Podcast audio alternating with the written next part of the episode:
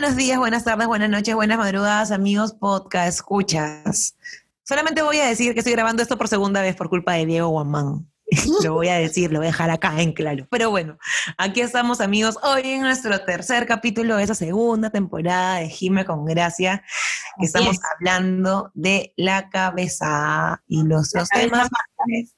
La cabeza manda. Y yo quiero empezar diciendo lo que Gracia se ha olvidado decir, pero la señora Gracia tiene un secreto muy bien guardado y eh, aparentemente o sea, imposible de rastrear en sus tantas múltiples redes sociales, que es su cumpleaños. Entonces, en esta pandemia, uno como que la verdad es que en las fechas no las tiene tan, yo ni siquiera sé qué día vivo, hoy día pensé que era jueves, ni siquiera sé qué fecha estamos hoy día. Entonces, las fechas se me pasan maleadazo. Y el otro día, eh, es más, ni siquiera me acuerdo qué día fue tu cumpleaños, 29 de agosto, nunca más me voy a olvidar la vida. El, 20, el 30 de agosto en la madrugada, eh, comienzo, estaba con insomnio, comienzo a ver historias de Instagram y veo la historia de una amiga que tenemos en común de Priscila, que decía, feliz cumple, señora Gracia. Y yo, estás hueveando. ¿Cómo va a ser cumple de Gracia? Si y yo no le hemos saludado, o sea, ni nos ha dicho nada, ¿qué chucha le pasa? Me meto a las historias de Gracia y dije, qué raro, Gracia no, no, subió, no subió ninguna puta historia hoy día y Gracia es totalmente activa en redes sociales. Activa. Me metí a otra página que es la de una amiga que tenemos en común y tampoco nada, que es además la madrina de Candela, y tampoco había puesto nada. Y dije, puta madre. Y le escribo a Gracia a las 5 de la mañana. Oye, puta madre, es tu cumpleaños. Así es, amigos. Hace muchos años he borrado evidencia, pero no porque hay gente que me dice, ay, es porque no te gusta envejecer, no, sino que creo que vamos a hablar luego de esto, pero creo que... Es un traumita ahí. Sí, creo que más que eso, ¿sabes qué es? Es una entre flojera y creo que es una gran responsabilidad recibir amor. Entonces, mm. me, me, conflictúa ahí la situación. Entonces, sí, pero hablaremos porque creo que hoy hablaremos de varios temas que nos van a llevar de la mano al por qué nos sentimos como nos sentimos o pensamos como pensamos. Así que el día de hoy, amigos, vamos a hablar de las terapias y de las situaciones o momentos o cosas que nos llevan a necesitar terapia o buscar ayuda de alguna u otra manera en tipos de terapias.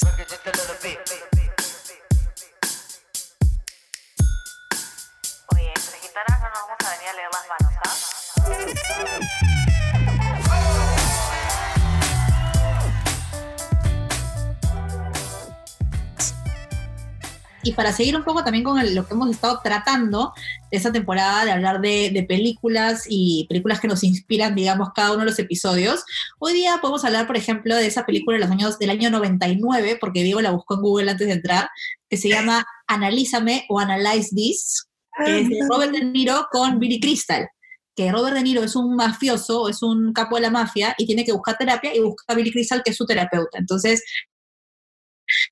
claro, es una persona que era muy reacia a recibir terapia y una vez que recibe terapia como que se nota que es un osito de peluche este mafioso que todo el mundo le tiene miedo y, creo que una de las cosas que también vamos a hablar hoy día es por qué la terapia además es tan mal vista entre comillas o por qué nos da a veces miedo o vergüenza decir que estamos en terapia.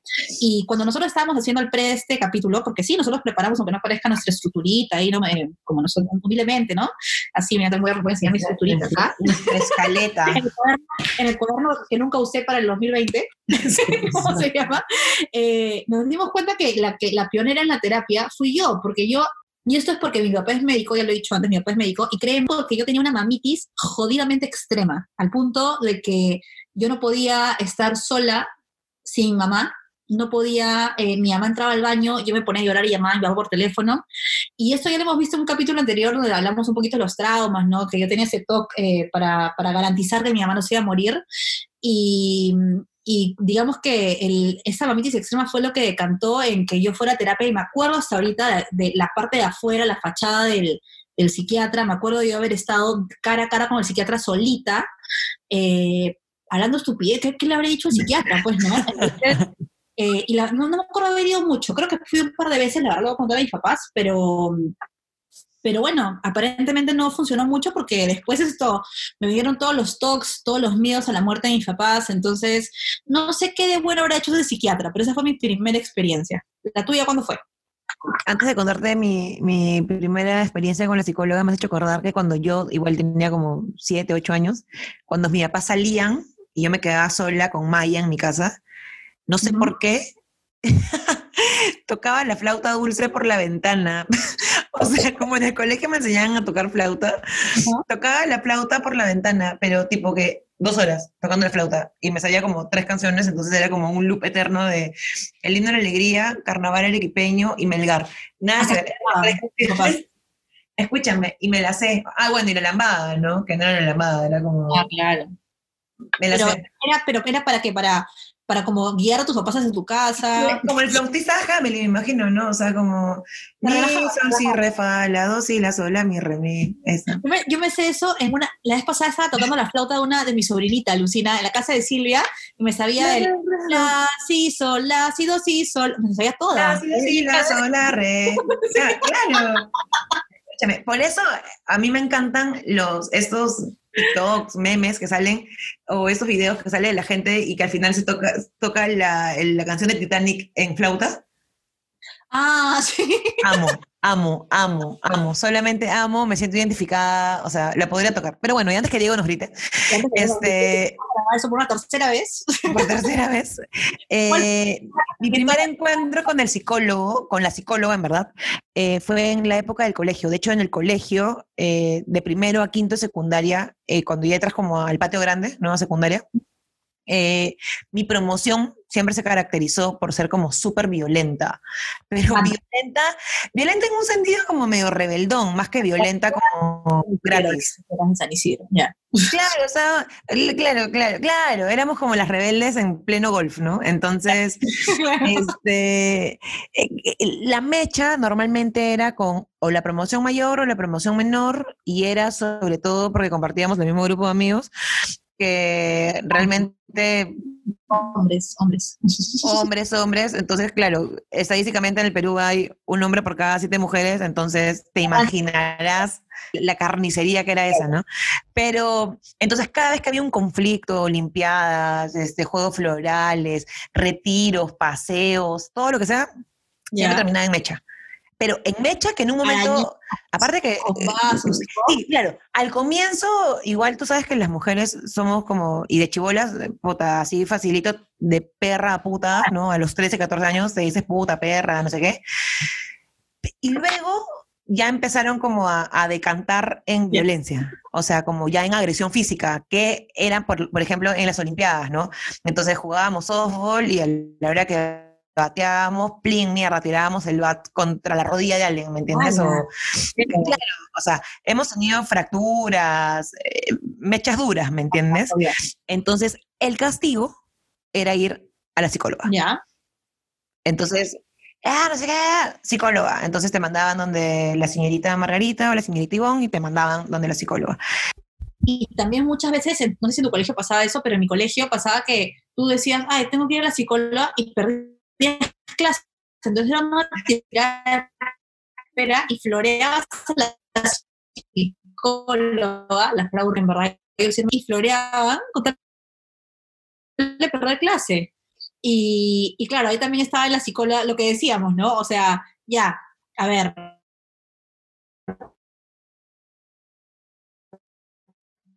la psicóloga de hecho se daba cuenta que le estaban floreando, pero porque, porque para que parezca, para que parezca que estamos haciendo la primera vez. Pero en realidad era eso, ¿no? Y por ejemplo, nosotros teníamos, y me acuerdo clarísimo, una pobre profesora, ya falleció, rest in peace. Este, había una chica del salón que eh, que para perder clases, Jimé, como tú dices, en un momento teníamos 13 años a 14 años en segundo secundaria. Levantaba la mano y decía, señorita Rosa, Rosa, Rosa, este, ¿qué es el aborto? Le preguntaba. Entonces, la profesora como... Ya, me imagino. Te imaginarás lo que era para la profesora ese momento. Entonces luego nos decía como, bueno, chicas, entonces cualquier consulta pueden ir donde la señorita Ivonne... Entonces, puta, era como la cadena eterna de perder clases porque yo es donde la psicóloga, ¿no? Entonces, e-, eso era más o menos el, concepto o la herramienta de la psicóloga en la época del colegio. Que creo que el momento más clave, tuvimos dos momentos como claves en la promoción. Uno que fue un desfile de antorchas que fue por el aniversario, los 150 años del colegio, berracas como nosotras mismas, conseguimos un señor que nos trajera vela de Paloma Blanca de la Paz, corazón, y nosotros le pedimos de Pikachu, de la U, de pelota de fútbol, la, la esvástica nazi, o sea, todo mal, todo, todo mal, todo mal. La esvástica. Escúchame, terminó no, no, no, maleado. Y, ay, pobre, estaba una amiga, una compañera de clase, que era el primer puesto, uno de los primeros puestos, y fue con su antorcha gigante, era un cisne, huevona. Era un cisne, puta, tamaño real. Realmente tenía dos palos, o sea, lo tenía que cargar con dos palos, ¿me entiendes? Hicimos todo el desfile que lo habíamos ensayado como dos bimestres antes para el desfile. Oh, madre. No, que era, era como el magno evento, aparte la congregación. Ya, ya. Invitaron al embajador de Francia, a la no sé qué mierda, no sé qué chucha. El caso que era mi promoción, que en ese momento éramos segundo y estaba la promoción menor, que era primero, y hacíamos el cruce de una ola. No, todo, escúchame, un despliegue, o sea, ni los panamericanos. Panamericanos con María Macías, una boda así, sí, sí. Literalmente los panamericanos dirigidos por Juan Carlos Fischer. O sea, así era como toda la boda. Termina la, la, el desfile de todo y no tienen mejor idea la producción, la coordinación del colegio, de mandarnos al mismo piso, pero por escaleras diferentes. Ah, se me echaron. Entonces, hemos encontrado en el segundo piso, en el pasadizo del laboratorio de química, nos hemos encontrado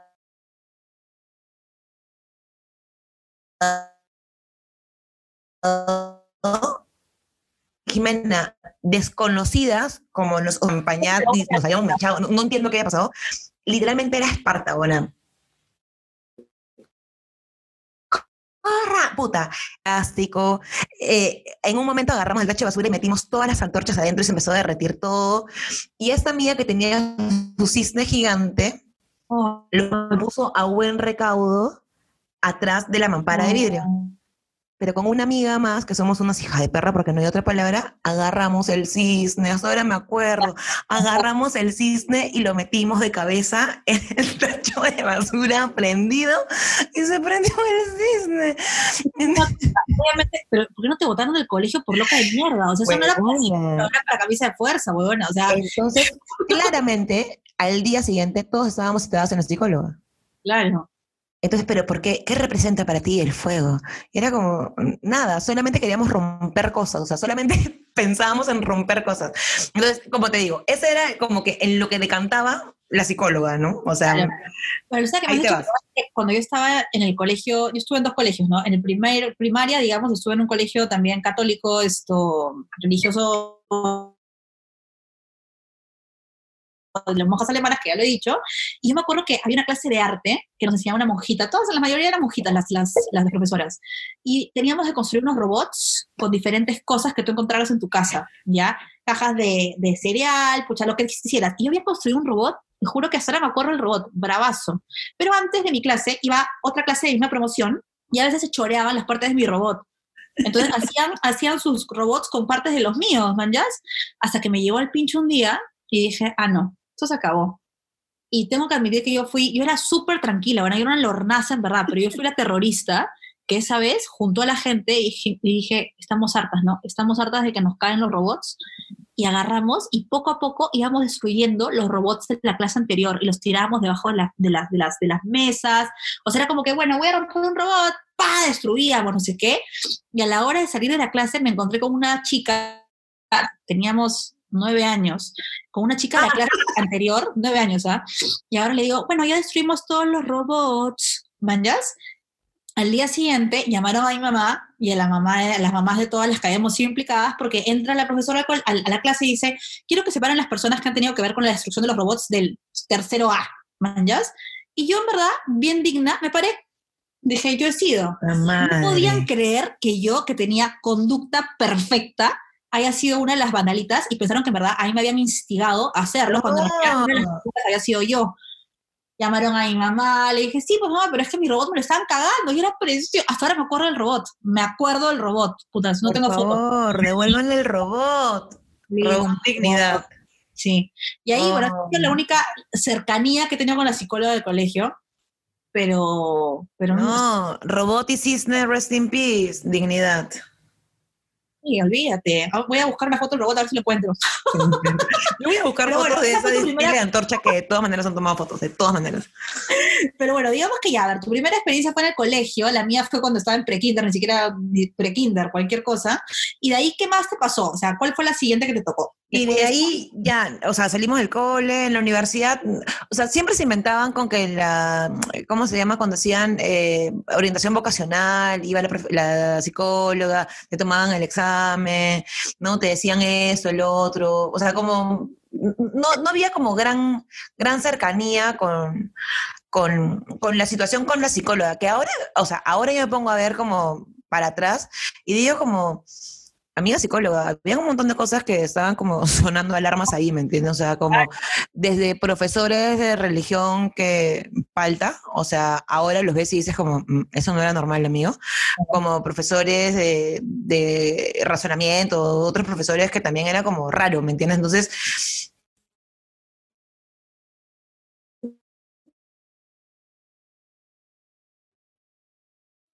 Eh, creo que la psicóloga... Creo que eso también pasa, pero ojalá que ahora no sea así. Creo que ahora sí hay un mayor involucramiento de las psicólogas en, Creo que sí, o sea, igual algo que creo que con el tiempo uno también se va dando cuenta, y ahorita que seguimos avanzando en, el tiempo, este, en este viaje a través del tiempo en la terapia, este, es que si tú no quieres que te ayuden, o sea, no vas a lograr nada. Entonces, yo luego me encontré con una psicóloga que me recomendaron unas amigas, eh, que fue, o sea, a raíz de, del amigo, casi digo el nombre, del amigo del, de la, del amigo tóxico este, del amigo de los cuentos de la cripta, de, ah, el, buen, el, buen, amigo Voldemort, no sé cómo decirle. gracias por la psicóloga, gracias.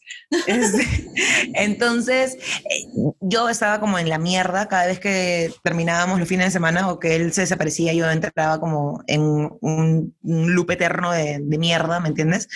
Entonces, en una de esas depresiones, una amiga me dice, como escucha, me tengo esa psicóloga, no sé qué.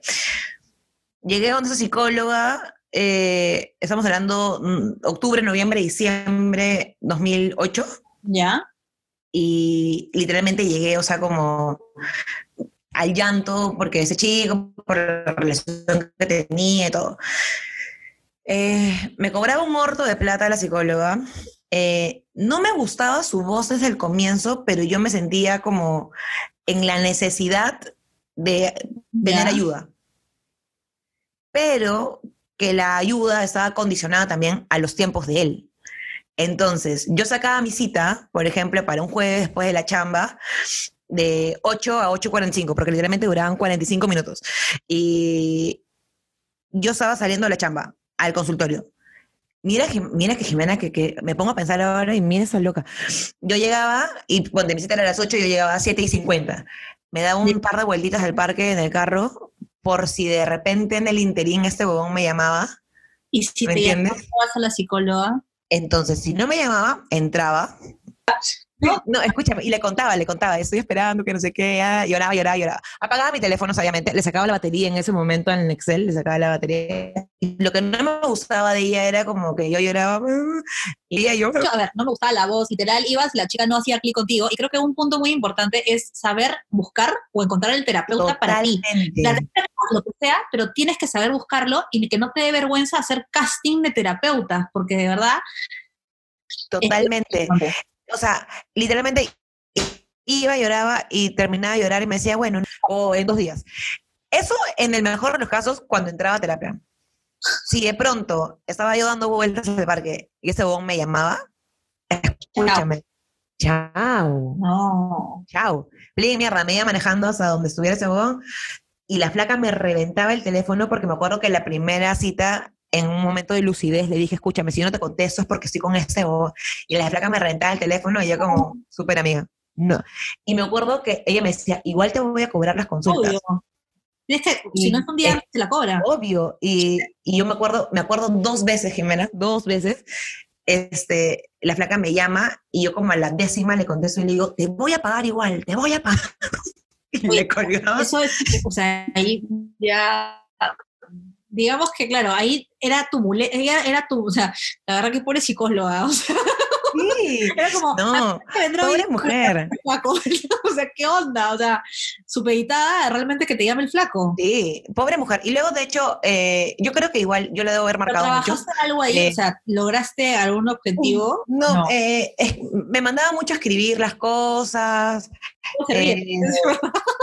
no, no, o sea, ¿sabes que Lloraba, lloraba, lloraba, lloraba y el final es, primera quincena de diciembre o ya casi antes de Navidad, me acuerdo que yo estaba harta porque yo sentía que me quitaba tiempo para estar con él, ¿me entiendes? O sea, entonces le dije, pobre, pobre señora, no me acuerdo su nombre, Ana María, creo.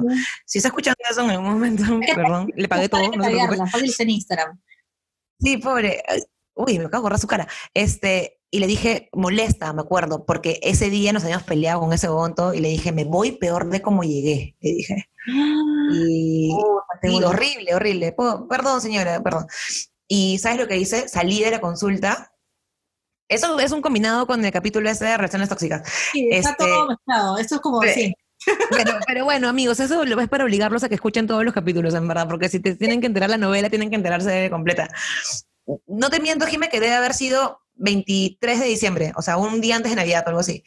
Y este huevón se iba, iba a hacer una fiesta en, en el sur y no me invitaba. O sea, no, habíamos organizado las cosas. Por supuesto, Flaco no te invitaba a su fiesta en el sur. O sea, yo lo estaba como ayudando a hacer cosas. De hecho, habíamos ido a la playa, a la casa esta, en mi carro como cuatro veces a dejar huevadas y él nunca me había como invitado formalmente yo había asumido de que sí me iba a invitar, pero como nunca me invitó, le dije, escúchame, yo voy a venir. Y me dijo, bueno, no, son amigos de la universidad, no sé qué. Puta buena. Al día siguiente, literalmente como ese hombre de la mascarilla de mi papá lo paga, le dije, papá, me quiero con mis amigas, porque el pasaje costaba como 590 dólares, que fue lo que pagué. Y me fui a Cusco en vez de ir a terapia. para seguir con la línea, esa terapeuta no te hizo ni mierda. Digamos que pasó. pobre, pobre señora. Rest in peace también. Es que ahí también es algo bien importante, que es que cuando tú no quieres que te ayuden, no te van a ayudar. Y gracias, claramente le valía tres carajos, lo único que buscaba era algo para desahogarse del huevón. Eso, huevón, las puedo hacer con cualquier amiga y no le pagabas. Escúchame, voy a, yo tenía dos, o sea, tengo hasta ahora eh, dos amigos que en ese momento me decían, págame a mí. y yo te escucho, porque literalmente era eso, Ana. Mira, yo voy a resumir mis, y si la gente ha escuchado los anteriores capítulos, yo he ido al psicólogo por tres cosas, por baja autoestima, baja autoestima, por cuatro cosas, baja autoestima, pánico a volar, por la relación que tengo con mi mamá y por ansiedad, que además también tiene que generar otras cositas, y la enviudada y todo eso, ¿no? Pero, entonces son cinco, creo. Pero no importa, yo psicólogo por un cosas en general. Pero digamos que todo esto se desató cuando a mi papá lo mandan a trabajar en el 2001 a Argentina y yo con mi papá tengo una relación muy cercana. Entonces, mi papá se fue como cuatro meses antes que nosotros, eh, porque toda la familia igual se estaba mudando, y esos cuatro meses yo la pasé muy mal. Entonces estaba llevando cosas en la universidad sabiendo que igual ya me iba a ir. Y, la verdad es que sufrí como un duelo también de dejar Lima, de ir esto, ir dejando, o sea, como extrañar mucho a mi papá que venía cada tres semanas, pero igual no era lo suficiente. Y creo que ese extrañar a mi papá y además también necesitar el cambio de carrera y todo fue lo que me determinó que yo me vaya, porque en un momento mis papás me dieron la opción, oye, si quieres quedarte en Lima, quédate. Yo dije, no, me voy. Y claro, ahí comenzó también eh, todo este periodo en el que mi mamá, a ver, para contextualizar un poco, esta es la parte un poquito densa, pero la vamos a llevar súper fácil. Tranquilos, igual nos vamos a reír de todo esto, amigos. la vida es para eso. Pero lo que pasa es que mi mamá tiene una, un trastorno y a mí me, me, cuesta mucho hasta ahora lidiar con eso. Y una de las grandes razones por las que yo también he ido a terapia ha sido por eso. Y cuando llegué a Argentina, a ver, por eso digo, es un combo de miedo al avión, la relación con mi mamá a, raíz de ese trastorno, la separación de mi papá por pocos meses, pero igual separación al fin, y, y, todo eso estaba enlazado. Y todo eso me generó a mí la ansiedad, que ya escuchamos en el anterior capítulo, que era la de los dedos, ¿no? Entonces, em, era muy complejo para mí, pero esa psicóloga, o sea, yo siempre he dicho que hay dos psicólogas que para mí, bueno, tres, en verdad, que me marcaron la vida. Una es la que me arregló la autoestima, que es esto, Katia Giras, que la vez pasada le escribí por Instagram y no me ha contestado, pero bueno, ¿no? Porque ella fue la que me ayudó full en el tema de autoestima. Y la psicóloga que yo tuve en Argentina, que la tuve como por cuatro años, ella me ayudó un montón a lidiar con la situación con mi mamá y con la ansiedad. Ella fue la que me diagnosticó como ansiosa y ella fue la que arrastras me sacaba y, de verdad que hizo una súper chamba conmigo y también obviamente siguió sacándome adelante el tema de la ansiedad. De hecho, una de las cosas que a mí me costaba mucho por un tema de autoestima era tener sexo. Yo tenía, o sea, yo a mí me costó un montón mi primera vez. O sea, llegar a tenerla, porque eso que quieres sacar alguna vez, yo te juro, era como, ya, la quiero sacar de encima, pero me costaba mucho porque tenía este pajarito de mi mamá en la cabeza que era como, no, está mal, no sé qué, no sé cuánto, y aparte yo no me sentía tampoco tan como bonita y lo que sea, y todo se sumaba y al final era como que no, terminaba cerrándome literal, cerrándome. Esto, y al final, cuando, es más, yo me acuerdo que el día que tiré la primera vez, le conté a mi psicóloga, y mi psicóloga me dijo, genial, Jimena, por fin, man, o sea, la aplaudió, un poco más y me llegaba, o sea, claro, o sea, me decía, pucha, no, genial, ¿no? Claro, vamos a, de, pingazo, pingazo, no importa, ¿no? Esto, pero bueno, esa fue una, digamos que esas psicólogas, esto, Katia y, y, María Elena, hasta ahora me acuerdo, María Elena, que es la argentina, me ayudaron full en eso. Y, y, bueno, y bueno, con el tema de la ansiedad, no sé si es que, mm, eh, creo que ahí voy a hacer un pare para, para ir contigo y después cuento cómo, cómo comencé, porque la ansiedad ahí no se manifestaba en ataques de pánico, los ataques de pánico para mí se manifestaron después. Entonces, eh, ¿cómo, ¿cómo hiciste tú? O sea, después de, de cómo se Creo que, que, si tuviéramos que resumir hasta acá, creo que, creo que a todos nos pasa, a menos que pase algo como muy específico, que al comienzo son o traumas, que hablamos también un poco de cómo los padres también generamos un poco de traumas en, en los hijos, con o sin intención, ¿no? Eh, tú también nos contabas un poquito como que por eso de repente en algún momento no has pensado tener hijos por eso, ¿no? Sí. Eh, en mi caso, eh, yo a veces claro, a veces me encuentro como proyectando todas mis inseguridades en Candela, ¿no? Entonces como, y me doy cuenta. Entonces la veo a mi hija y digo, puta madre, perdón, hijita, escúchame, ya nada de eso, olvídalo, no, no, no, no, nada de tú, mujer empoderada, o sea, pero igual eh, me pongo a pensar y digo, claro, o sea, igual todos tenemos como miedos que voy a poner así un ejemplo que juego ahorita, o sea, que se me viene a la cabeza. Eh, cuando yo salía con mi mamá, cuando yo tenía, no sé, 5 o 6 años, en el año 90, ¿me entiendes? Me acuerdo clarísimo que salíamos a caminar a la bodega, al parque, a la farmacia, no sé. Y yo llegaba a la casa con los dedos así, porque mi mamá me agarraba la mano de una manera. Entonces le decía, mamá, como me duelen los dedos, ¿me entiendes? O sea, como... Entonces, claro, o sea, porque en esa época uno, que o caminabas y te reventaba una bomba, ¿te acuerdas? O te arranchaban al hijo, estuvieras en donde estuvieras. Claro, los primeros traumas son por ahí, los papás, que ya vas viendo como las consecuencias de tus viejos encima. Luego siempre hay un tema de amor, de autoestima, como tú comentas, ¿no? Como eh, tu propio cuerpo. Igual, en mi caso también yo tenía amigas que tenían temas como con drogas, alcohol, ¿me entiendes? Que, no, mal. Claro, que, por ejemplo, ¿cómo, cómo, cómo? Nunca tuve eso. Y otra cosa que también me gustaría decir es que, creo que también lo he dicho antes, es que a mí el tema de la autoestima no me vino por mis papás. Es más, mis papás me trabajaron tan bien el tema de la autoestima que yo me vi afectada con la autoestima una vez que me vi como em, empotrada con el mundo, ¿no? Mis papás siempre me, me, me, me, hicieron como, como festejar mis curvitas desde chiquita. Entonces yo nunca tuve traumas de eso hasta que vi que, puta, que el mundo en verdad no era así. Ahora está cambiando, pero es como, creo que en ese, sentido mis papás hicieron una muy buena chamba conmigo. Entonces, por eso se frustraron tanto cuando yo en me creía tan fea o tan gorda o lo que sea, ¿no? Y no estaba contenta conmigo. Eso creo.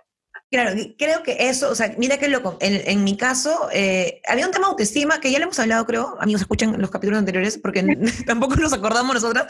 Eh, que en mi caso era como, mi, o sea, no, no, había un tema como muy específico del cuerpo. Igual uno siempre quiere ser algo diferente a lo que es, ¿no? En mi tema, y luego, ahora ya para ir como llegando a, al, al real, a mi psicólogo, The Real One, ¿me entiendes? Eh, cuando yo empecé a a entender, no empecé a entender, cuando me, me, mandé contra el universo y me di cuenta que ya me había reventado la cabeza con ataques de pánico, ataques de ansiedad, y ya no sabía ni por dónde ir, avanzar, retroceder, y llegué a ese terapeuta literalmente arrastrándome en las escaleras el día que llegué, cuando yo, después de casi tres meses de terapia, me atrevo, pero digo me atrevo porque me daba flojera realmente como sentarme con mis papás y comentarles de lo que venía. Cuando yo les explico a mis papás qué es lo que tengo y qué es lo que he sido diagnosticada y todo, mi papá no entendía.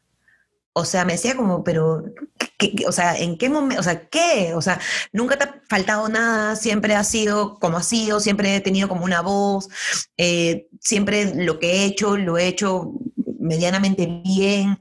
Eh, o sea, mi papá no entendía cómo, o sea, claro, o sea, pero ¿por qué? Sí. Está todo bien. Eh, eso es mental, me decía como, pero, no, entonces, aparte que mi papá eh, es militar de formación, entonces, no sé frío, todo en la cabeza, no sé frío, ¿no? Claro, cuando eres chivolo, como, no, no estoy lloviendo, eso se, te está mojando, o sea, y era como, papá, ¿me entiendes? Entonces, a mi papá le costó mucho y hasta ahora, cuando a veces tengo como pequeños episodios o algo y no me siento bien, le digo, papá, escúchame, no me siento, o cuando me entra la duda de que ya me intoxiqué o algo, mi papá como, pero eso está en la cabeza, las intoxicaciones no existen. Pero no lo hace de malo, sino lo hace de, desesperado, ¿me entiendes? Entonces, cuando yo llego donde Carlos, eh, le hago un resumen de la vida y creo que a él le hice el resumen que tu psiquiatra a los cuatro años ya lo tenía él claro, ¿me entiendes? O sea, él ya veía de lo que venía y creo que es muy importante. Recién en ese momento yo me di cuenta y dije, ok, debía haber comido mejor, no debía haberme metido estas mierdas, debía haber elegido mejor mis parejas, debía haber usado... Creo que todos hemos hablado, eh, hemos dicho eso varias veces, pero al final todas las elecciones que tú haces, haces que, hacen que seas la persona que eres ahorita. Totalmente. Dentro de todo, sus, todo lo que te ha pasado, pero Gracia era como, yo te veía físicamente sentirla. Y eso eh, es como, no es de mártir, sino que era la... la, no, no. o sea, claro, que, que, de hecho, o sea, yo, como tú dices, creo que, mira, especialista que, o sea, que mi cuerpo, mi cabeza necesitaba a la primera. Uh esto, todo esto gracias a ti. O sea, si yo no hubiera llegado donde Carlos, no sé si hubiera podido, si hubiera alcanzado llegar a otro. ¿Me entiendes? Físicamente no me hubiera dado el cuerpo para llegar a otro, o sea, seguir en la búsqueda de otra persona. Eh, creo que, ah, creo, ahorita quiero decir como dos cositas para luego ya pasar con Jiménez, su, también como en tu parte adulta de terapia, pero uno, que yo no tomaba pastillas y espero nunca tener que tomarlas. Y por otro lado, creo que también tenemos que partir privilegio. Tal cual. O sea, es un, o sea, el privilegio. O sea, poder pagar una terapia es... Que no es barato. Y, yo no sé cómo, yo la verdad cuando viví en Argentina alucina que el seguro me cubría mira terapia. Una maravilla. Y acá debería cubrirtelo. Y no, y hay personas que, que tienen cosas mucho más complejas. Imagínate una persona con esquizofrenia, una persona eh, bipolar, una persona con esto, 20 mil cosas, ¿no? Esto, que tiene que sí o sí tenerla. ¿No? Eh, y además que tiene que sí o sí tener una medicación. La medicación acá en Perú para las personas con trastornos mentales es muy cara, es muy cara. Es un privilegio realmente poder tratar con terapia y con medicación en caso la necesites una persona. Eso, eso creo que es un tema que se debe hablar, ¿no? Y mucha gente no lo dice. Creo que igual ahora como hay más, más días que conmemoran o tratan de evidenciar ese tema en el Perú, pero yo ojalá que algún día, pues no, aunque ahorita estamos en pandemia, no creo que le estén dando mucha bola, pero ojalá que sí, ¿no? Esto, bueno, en realidad, el, ¿cómo se llama? Yo cuando regresé, regresé a vivir a Lima, eh, tuve una pareja sentimental que, que no se llevaba para nada bien con mis papás y mis papás no supieron manejar el hecho de que yo estuviera con alguien que ellos no soportaban y mi pareja no o sea, o sea, no sabía lidiar con el hecho de que mis papás tampoco lo soportaran me generaba mucha tensión y eso terminó por decantar en mi primer ataque de pánico en el 2009. Y eso me llevó a otro psiquiatra que era un psicoanalista. no sé si alguna vez han hecho psicoanálisis, pero psicoanálisis básicamente es vas, el pata te dice, bueno, ¿qué me quieres decir? Cuéntame. Cuéntame. Pero digamos que el psicoanálisis es dormido en plena sesión. No, ya pues, señor. yo salía de la chamba en San Isidro y él, él em, atendía en la San Felipe, me iba a la San Felipe y el pata yo llegaba tipo 8 o 9 de la noche y el pata como me escuchaba y cabeceaba. Y un día le decía como, ¿me estás escuchando? ¿no? Y le decía a mi papá, este pata se queda jato, o sea, ¿qué onda, no? Aparte como mi papá lo estaba pagando, creo que sentía un poquito culpable, me pagaba el psiquiatra. Entonces, esto, duré con él creo que menos de un año y ahí dije, escúchame, este pata no me está sirviendo para nada, ¿no? Mis ataques de pánico calmaron, yo estuve tranquila. Además, yo en ese momento me daban una medicación y yo no quería seguirla tomando porque me parecía que ya, o sea, me volvía muy tarada, me tenía como medio drogada, entonces no la hacía.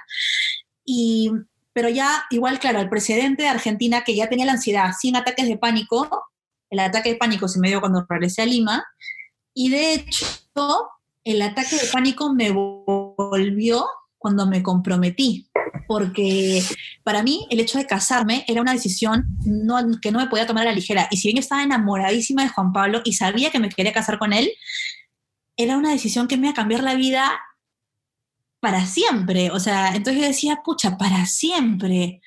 Ahora no sé que el para siempre me durar tampoco, ¿no? Pero para mí era para siempre, ¿me entiendes? Entonces me generó mucha ansiedad y aparte que la gente te decía, ay, ¿y cómo te vas a casar? ¿Y cuándo vas a la fiesta? Y yo, fiesta, casar, ah, plata, hasta que muy sabia, una amiga, la chata, y la chata me dijo, Jime, qué chucha la fiesta, vámonos a Cala a chupar, vamos después todos, no sé qué. Y fue al final lo que hice y fui feliz. Y la verdad es que yo la pasé de la concha de su madre, creo que, o sea, fue el mejor matrimonio que para mí hubiera podido pasar, ¿no? Y al día siguiente tenía una casa digna donde ir, donde dormir. Claro. Entonces esto... se apunten. Pero bueno, creo que claro, como tú dices, o sea, tiene sus pros y sus contras. O sea, que por ejemplo, eh, creo que tú en ese caso eh, compensaba lo que te pasaba como, ¿no? La parte como los efectos secundarios para la estabilidad mental que necesitabas en el momento, ¿no? Eh, a mí me pasaba como, claro, en mi caso yo no tomaba pastillas, pero sabía, o sea, igual yo cuando llegué donde, donde Carlos, eh, y como te digo, yo llegué desesperada, o sea, yo ya no sabía qué más hacer. Y creo que en un momento te, yo te lo decía, como si a mí en ese momento alguien me decía, tienes que ir a la esquina y comer caca de loco para sentirte bien, o sea, que te quede claro, Jimena, que a mí no me iban, o sea, no me iban a pesar las patas para ir y hacerlo, ¿me entiendes? O sea, la desesperación que sentía era enorme. Lo bueno que él, a diferencia de un psicoanalista, es eh, terapia psicoconductual. Entonces, trabajábamos muchas cosas, me hizo entender mucho. Leí en ese tiempo lo que no había leído en 13 años de carrera en la universidad. O sea, solamente leía de cosas y creo que empecé por primera vez en mi vida a hablar de las cosas que me pasaban, no por como antes que uno de repente habla por contar, sino como, escúchame, por si acaso a la gente le pasa esto. Hablarlo. Igual tampoco cuando hablas de loca, ¿no? No hablas en la esquina, no es como cuando terminas con tu flaco y te pones a contarle a todo el mundo, ¿no? Pero empiezas como, creo que también te permite como leer un poco mejor a las personas y poder entender cuando a veces yo veo gente y digo, ah, concha su madre, por eso eres así, pues. Claro. O sea, porque estas cosas te están pasando y no las estás tratando, ¿me entiendes? Y creo que también es producto de eso, ¿no? O sea, de, de, o sea, yo lo he hablado hasta con, con taxistas, como señores, me acuerdo clarísimo, un taxista, nada que ver, en Argentina, eh, el hombre me decía como señorita, pero sí, yo como, Em, me contaba que sentía un poco mareado, le digo, señor, no sé, era como, o sea, algo de repente, te juro que terminamos como, claramente no le puedes diagnosticar, pero le puedes dar luces a la persona de que por algo están pasando las cosas, ¿me entiendes? Y el cuerpo habla. El cuerpo habla totalmente, pero sabes que también es algo bien importante que mucha gente piensa que ir al psicólogo, al psiquiatra o al terapeuta, al coach, lo que sea que vayas a buscar ayuda, es un desahogo, ¿no? Y no, es una chambaza. Uno sale del psiquiatra o, de la terapia en general desgastado, porque tienes que ahondar, tienes que derribar paredes internas, tienes que sacar tus monstruitos, enseñárselos a ese terapeuta para que el terapeuta te dé la manera de ayudarte. Y tú siempre te vas con tarea. Entonces, eso creo que además mucha gente, cuando recién empiezas, lo que decías, cuando recién empiezas a ir al psicólogo o a terapia, cuando eres muy chivola, es como, ah, superficial, cuento esto. Pero después, cuando ya eres más consciente, hay una, hay como una excavación más interna, digamos, en, las sensaciones. Yo, por ejemplo, una, una de las cosas que yo creo que me ha pasado es que me he vuelto totalmente analítica. O sea, yo a este punto ya me conozco tanto gracias a las terapias que he tenido que, que ya es como, si, si, si me pasa algo, digo, ¿por qué me pasa esto? Es porque tal cosa, o sea, voy un poco para atrás y digo, ah, ok, esto me está pasando por esto. Ok, entonces me siento más tranquila con las cosas que hago y por qué las hago, ¿no?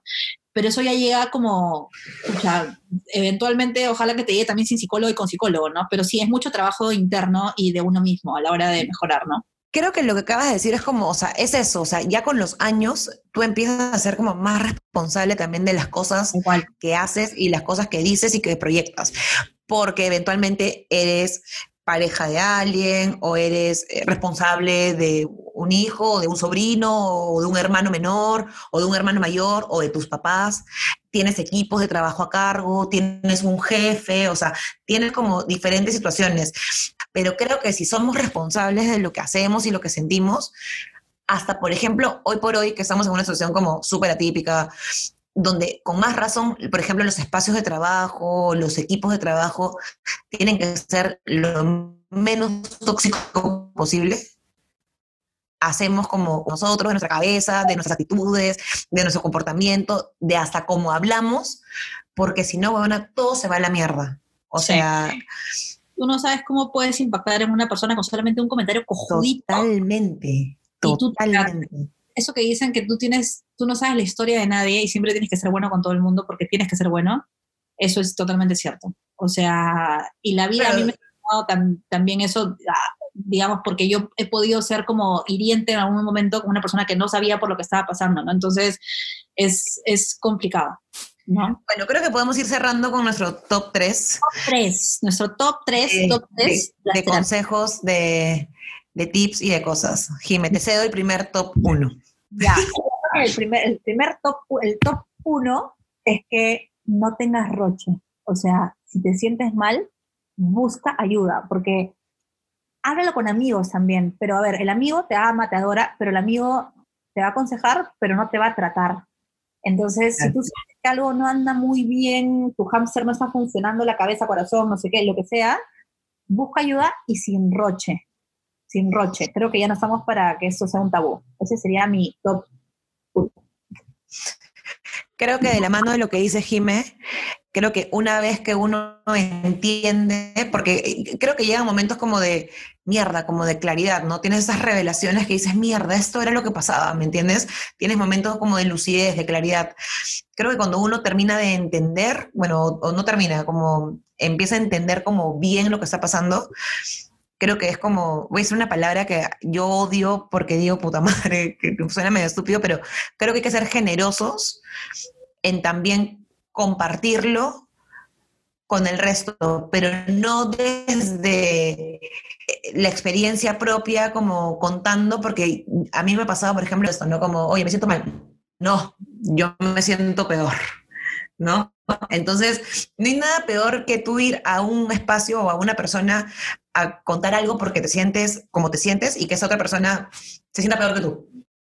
¿Me entiendes? Entonces creo que hay un tema de generosidad, de poder ser como empático con el resto y también ayudar al resto a entender que necesita cierta ayuda, cierto consejo, cierto especialista que puede estar como más a nuestra mano.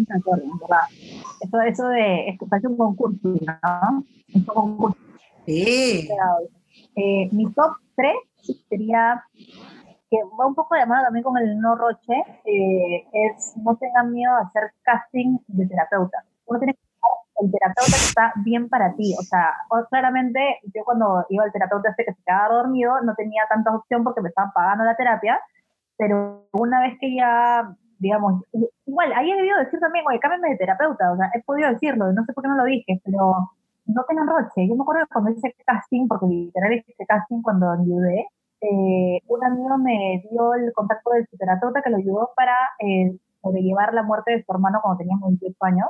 Y, me dijo, él tenía una, una, ella tenía una experiencia muy parecida a la tuya, él encontró a su hermano muerto, entonces por ahí pueden tener esa empatía. Y dije, ah, bravazo. Fui, el pata era como... Mm, no.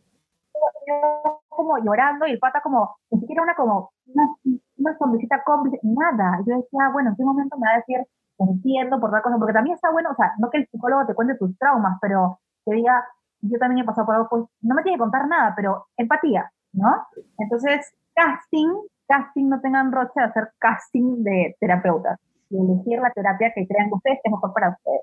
Este es y creo que como para cerrarlo y redondearlo, es como escucharte, ¿no? En verdad siempre lo comentamos como en todos los capítulos, pero el cuerpo habla, o sea, literalmente hasta el apetito, las ganas de caminar, las ganas de no hacer, las ganas de hacer, o sea, todas las, todo lo que tu cuerpo empieza a exteriorizar, así haya luna llena como hoy, que en breve ya estamos con la luna encima, eh, el cuerpo te, empieza a pasar factura, ¿no? Por algo se usa esa expresión, creo, ¿no? Y es como que realmente hay que saber cómo, dónde identificarlo y dejar de barrer abajo de la alfombra, porque no hay nada peor que querer como, ya, olvidar, olvidar, porque si no, amigos, a los 35 te revienta, a los 50 te mata, bueno, y es como... Hay que sacar todo, hay que irnos ligeritos, hay que irnos ligeritos por la vida, de verdad. No, no vale la pena cargar una mochila llena de piedras. No vale la pena. No. Este... No. No vale. Así que nada, amigos, esto ha sido el día de hoy. Nos hemos ido un poco en la filosofía, pero creo que a veces es bueno. O sea, esta conversación la pueden tener todos con una chela, con un vino, en un parque, en un bar, en donde sea. Por Zoom, por Zoom, por Meet, por donde sea. Pero creo que también algo como para cerrar ya así el tema de los consejos, amigos, por algo hay especialistas. Está bueno hablar con los amigos, pero por algo hay gente que ha estudiado años de su vida porque son especialistas. Entonces. Búsquenlos. Y bueno, para cerrar, espero que les haya gustado, esperemos que les haya gustado este capítulo y esto, recomienden a sus amigos y no se olviden que tenemos nuestra única red social oficial que está en Instagram, nos pueden seguir como Jime con G Jime con gracia, Jime con G, gracia con C. Y ahí esto, Dieguito con la cosa, así nos divierte toda la semana. Nos divierte toda la semana. Y a Jimena como Jime Lozano guion bajo y a Gracia como señora punto SRA.gracia con Z. Y todos los lunes a las 00 horas estrenamos un nuevo capítulo, amigos. Así que los esperamos todos los días porque queda subido en las diversas plataformas de podcast.